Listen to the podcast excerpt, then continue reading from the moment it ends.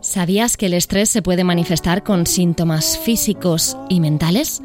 Tics musculares, acné, caída de cabello, bruxismo, taquicardias, mareos, dolor de cervicales.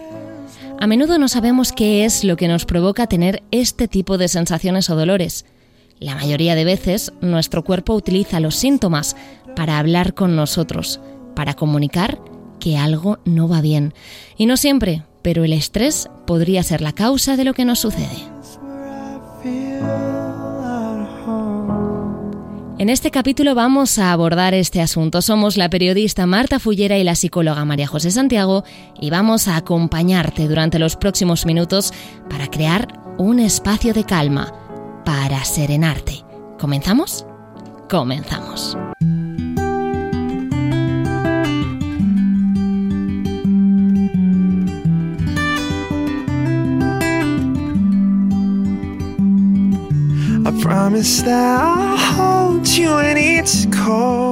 María José, qué ganas tenía de hablar contigo de nuevo. ¿Cómo estás? Hola Marta, qué bien estar aquí otra vez contigo. bueno, hablábamos en esta introducción de los síntomas físicos y mentales que el estrés puede provocarnos, pero ya sabes que nos gusta empezar por el principio las dos y yo creo que deberíamos primero describir qué es el estrés y sobre todo si sirve para algo. Totalmente. El estrés em, es una respuesta que tiene nuestro cuerpo cuando tiene que eh, reaccionar ante un estímulo nuevo, ante una actividad nueva en la que se pone a prueba nuestras, nuestros recursos para que lo podamos resolver. Por lo tanto, es una respuesta adaptativa que, que todos tenemos. Es necesario tener estrés para poder reaccionar ante, ante un estímulo. Y de ahí es donde viene un poco esa definición también de estrés como eh, concepto general y luego el concepto de estrés bueno y estrés malo, ¿no? Que sería en este caso el estrés malo, sobre todo el que nos preocupa. ¿Y cómo sabemos cuál es el bueno y cuál es el malo? El, el malo, sobre todo, es el al que no podemos ponerle fin en muchas ocasiones. Es el que probablemente genere todos esos problemas a largo plazo de síntomas físicos y síntomas mentales que son los que generan ese malestar. Em, al, al, inicio, ambos tipos de estrés sí que generan cierta respuesta parecida, ¿no? De nerviosismo, em, en algunos casos eh, sudoración, taquicardia, ¿no? Bueno, activación del, de todo el sistema cardiovascular. Eh, pero luego podemos saber cuál, cuál es el bueno y cuál es el malo cuando no somos capaces de ponerle el fin. Yo creo que ahí está el, el kit este de la cuestión. El, estrés bueno, que en este caso ya le llamaríamos eustrés, sería el que, el que yo pongo a prueba mis capacidades y aparte me veo capaz de resolverlo, ¿no? Mis capacidades son suficientes para yo poder resolver esa tarea y el estrés malo sería el distrés, que es cuando mis capacidades a lo mejor no son suficientes o yo no siento que sean suficientes para resolver esa tarea. Yo creo, María José, que todo el mundo que nos esté escuchando ha sentido estrés en algún momento de su vida, ¿no? Em, puede ser que mal llamemos estrés a sensaciones nerviosas de algunos momentos o situaciones, pero realmente, bueno, pues sea ese estrés positivo que estamos mencionando y no debemos alarmarnos. Probablemente sí. Eh, todos hemos sentido en algún momento de nuestra vida eh, una sensación de estrés el tema es que eh, muchas veces no distinguimos ¿no? de cuándo ese estrés eh, hay que ponerle un fin y por lo tanto se convierte en este estrés malo y, y cuando podemos de hecho utilizar esta, esta respuesta que genera nuestro cuerpo en nuestro beneficio, porque al final lo que esta respuesta nos está haciendo es preparar a nuestro cuerpo para que podamos huir o luchar ante un, ante un problema, ¿no? Y también creo que es importante de todos los síntomas que decíamos al, principio, pues esos tics musculares, ese acné o cuando se nos cae el cabello o, cuando por las noches, bueno, pues sufrimos de bruxismo, todo tiene que ver eh, siempre con el estrés, imagino que no. Bueno, puede ser por preocupaciones también, ¿no? Que puedan estar asociadas a ello y también puede ser porque después de tener un estrés mantenido en el tiempo, se hayan podido generar otra serie también de, síntomas, ¿no? como puede ser incluso la ansiedad, que esto será otro tema que podremos tratar en, un posible futuro capítulo, el tema de la ansiedad y el diferenciar también el estrés de la ansiedad, porque yo creo que uno, uno de los temas como comunes a nivel em, diario es que podemos confundir lo que es el estrés de la ansiedad. Sí, yo creo si te hablaba de llamar eh, eh, al estrés, imagínate a la ansiedad, que hay muchísima gente que cuando le suceda eh, le sucede algo dice, es que tengo ansiedad, tengo ansiedad, pero realmente no tiene que ver con la ansiedad, ¿no? Posiblemente no, y esto yo creo que es una, una cosa básica que utilizamos mucho en, sesiones, el aprender a, ayudar a la persona a que aprenda a distinguir cuándo es estrés y cuándo es ansiedad, porque con el estrés muchas veces está asociado a algo del presente, ¿no? La ansiedad está asociada a otros tiempos verbales en el sentido de que puede estar asociada a una preocupación del pasado, a una preocupación del futuro, pero el estrés está muy conectado al presente. Yo creo que esto es básico porque cuando estamos conectados al presente y es una, un, un estrés que está sucediendo en el presente, puedo hacer algo con ello, puedo ponerle un fin, puedo hacer algo que luego resuelva esa situación, ¿no? Y yo creo que esto también es básico a la hora de, del tratamiento, ¿no? El que podamos distinguir cuando una situación la puedo resolver ahora y cuando es una situación de la que no puedo tener el control ahora mismo. ¿Se puede cronificar el estrés?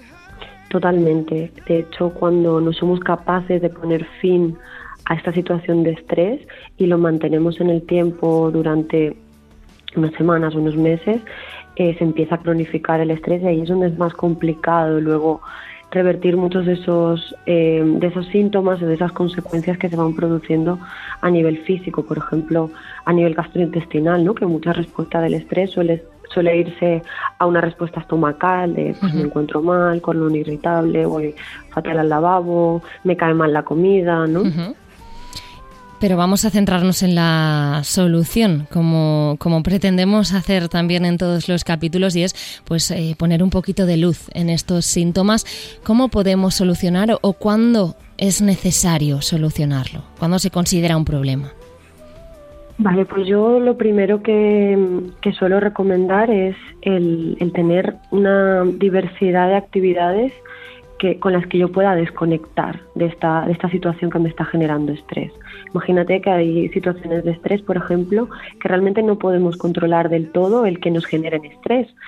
Pongo un ejemplo y porque es uno de los más comunes, pero el, el estrés laboral, por ejemplo, en muchas ocasiones no podemos realmente controlar que la situación o la actividad que estamos haciendo no nos genere estrés pero lo que sí que puedo controlar es lo que hago yo luego para desconectar de esa actividad que me genera estrés, para bajar ese nivel de activación que yo le he dado a mi cuerpo cuando le estoy preparando para una posible amenaza ¿no? que, que estamos percibiendo cuando estamos en la situación de estrés. Entonces, el tener un listado de todas esas actividades que me ayudan a desconectar es básico y las podemos utilizar, o sea, las podemos, nos lo podemos escribir, ¿no? En el primer capítulo hablábamos de de escribir, ¿no? Yo, como verás, ya soy muy de escribir. sí. Pero, pero sí nos podemos generar un listado, pues a nivel, por ejemplo, actividades al aire libre, actividades en casa, actividades con amigos, actividades en familia, actividades deportivas. ¿Sabes? Como me puedo hacer una, un listado de esas diferentes actividades en los diferentes contextos en los que luego puedo recurrir a esas actividades para desconectar cuando me enfrento a una situación de estrés. Por ejemplo, por ejemplo, María José, eh, yo trabajo, eh, yo hago un programa de radio todos los días yo en el momento del programa sufro estrés, pero después yo llego a, casa a las 5 de la tarde, soy capaz de hacer deporte, soy capaz de olvidarme de lo que me ha pasado esa mañana y eh, coger energía para al día siguiente volver al trabajo. Ese sería un estrés que, digamos, no tendría que preocuparme, ¿no? Sin embargo, si yo a lo mejor llegase a casa a las 5 de la tarde y siguiese con ese síntoma de, nervios, de, de, preocupación, si no pudiese desconectar, es ahí, ¿no? Donde tenemos que poner el foco. Exactamente, exactamente Exactamente. Eh, esa capacidad de desconexión luego, yo aparte lo asocio mucho cuando lo trato en terapia, em, les digo mucho, hacer incluso como un ritual de final del día, ¿no? De final de, esa actividad que me está generando estrés. En el sentido, pues a lo mejor en el caso, que en el ejemplo que tú has puesto ahora mismo, em, pues cuando acabo la jornada laboral, escribo la serie de cosas que se quedan pendientes para el día siguiente para que luego tampoco me vaya a casa dándole vueltas a lo que tengo que hacer. Y luego hago una especie de, de camino a casa alternativo o, por ejemplo, hago alguna actividad de pasar un momento a, dar, eh, a saludar a alguien, alguna, algún tipo de, de señal o de actividad muy concreta que realmente ponga un fin a eso, ¿no? Y ya luego puedo hacer otras actividades también que me ayuden a desconectar. En este caso tú has dicho el deporte, ¿no? Entonces esto es, esto es fundamental. El deporte es una de las primeras cosas que recomendamos porque ayuda a liberar mucho de esa, de esa tensión que se genera cuando tenemos estrés, ¿no? Pero cada persona puede venirle bien una cosa diferente cada día. A lo mejor a ti un día no te va bien del todo el deporte, entonces por eso tener ese listado de actividades que luego puedas hacer que te, que te puedan ayudar. Porque cualquier situación se puede controlar, porque mm, a lo mejor hay gente que está pensando, bueno, es que, eh, es que yo no soy capaz, eh, es que la vida me, me supera, mi rutina me supera. Eh, igual tiene solución, ¿no? Exacto, si, la, si hay cosas que, como lo que hablábamos a nivel laboral, si hay cosas que realmente no podemos controlar, lo que sí que tenemos que hacer es luego hacer algo que sí que podamos controlar. Y ya no solo controlar, sino que nos ayuda a bajar ese, ese nivel de intensidad. Y sobre todo también ayuda mucho el hablarlo hablarlo con gente que lo pueda ver desde fuera, que lo pueda ver desde otro punto de vista. Tendemos a, cuando estamos muy estresados, a irnos hacia adentro y a recogernos y no hablar con nadie, no expresar lo que sentimos. Entonces, el hablarlo también es fundamental para, para poder gestionar y para poder sacar y que otras personas nos puedan dar otro punto de vista.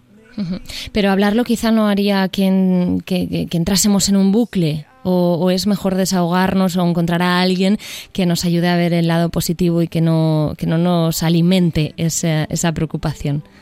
Claro, bueno, una de las cosas que sí que va bien es obviamente el descargarlo, ¿no? Sí, pero siempre intentando buscar una solución a ello. vale, pues vamos a hablarlo, vamos a, ver qué actividades puedes hacer o vamos a ver de qué forma eh, se puede bajar ese nivel de estrés, ¿no? Yo creo que hay otra cosa a añadir, es el hecho de si, por ejemplo, la tarea que nos está generando estrés la observamos como un todo, otra cosa que nos puede ayudar es dividirla en diferentes eh, pasos que yo que mis capacidades sí que puedan asumir ese reto, ¿no? Es, es como ver la tarea como que nos genera estrés como una, mm, una bola gigante, ¿no? Que yo lo que hago es explotar en, y que va a salir en pequeños pedacitos. Y esos pequeños pedacitos probablemente mis capacidades sí que lo puedan asumir.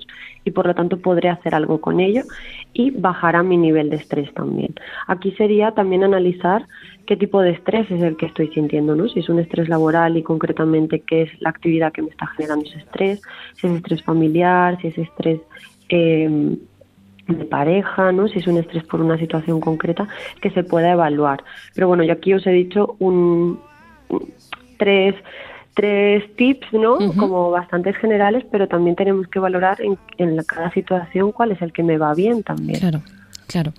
María José, espero que, este momento de conversación, este momento de paz o el ambiente que, hemos creado haya servido para, alguien, haya ordenado los pensamientos de, alguien. Muchísimas gracias y hablamos muy, muy, muy pronto. Un abrazo, Marta. Encantada de estar aquí otra vez contigo y, y nada, nos vemos muy pronto. Chao.